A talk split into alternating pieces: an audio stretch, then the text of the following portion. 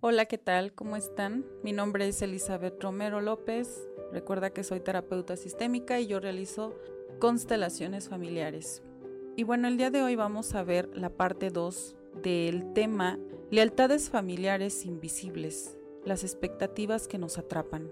Se debe saber que la raíz de perturbación se encuentre en esquemas disfuncionales aprendidos desde la infancia en su contexto familiar. Por decirlo de otra manera, somos perpetuadores de las carencias de nuestro núcleo familiar, de las creencias y de las expectativas que se nos transmiten, incluso de generación en generación. ¿Quién soy? ¿No te has hecho esa pregunta? Somos esponjas de creencias y expectativas, lo cual juega en nuestra contra cuando estos contratos o lealtades familiares invisibles resultan negativos para nuestro crecimiento. Esto tiene una consecuencia directa. Somos lo que vemos. Por ejemplo, muchas veces creemos que las parejas deben ser para toda la vida, porque nuestros padres han aguantado de todo y han sacrificado su vida y su felicidad por sus hijos.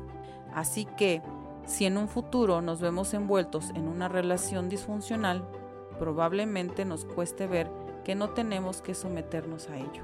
Es importante que nos hayamos ya dado cuenta o no de la existencia de estos contratos familiares examinemos quiénes somos y por qué nos hemos acostumbrado a comportarnos de una manera u otra. Así, si consideramos que estamos siendo meros repetidores y que esa actitud o creencia no nos hace felices, lo mejor es que nos desprendamos de ello. Podemos hacerlo escribiendo una carta, escenificando un diálogo o conversando con nosotros mismos de cualquier manera.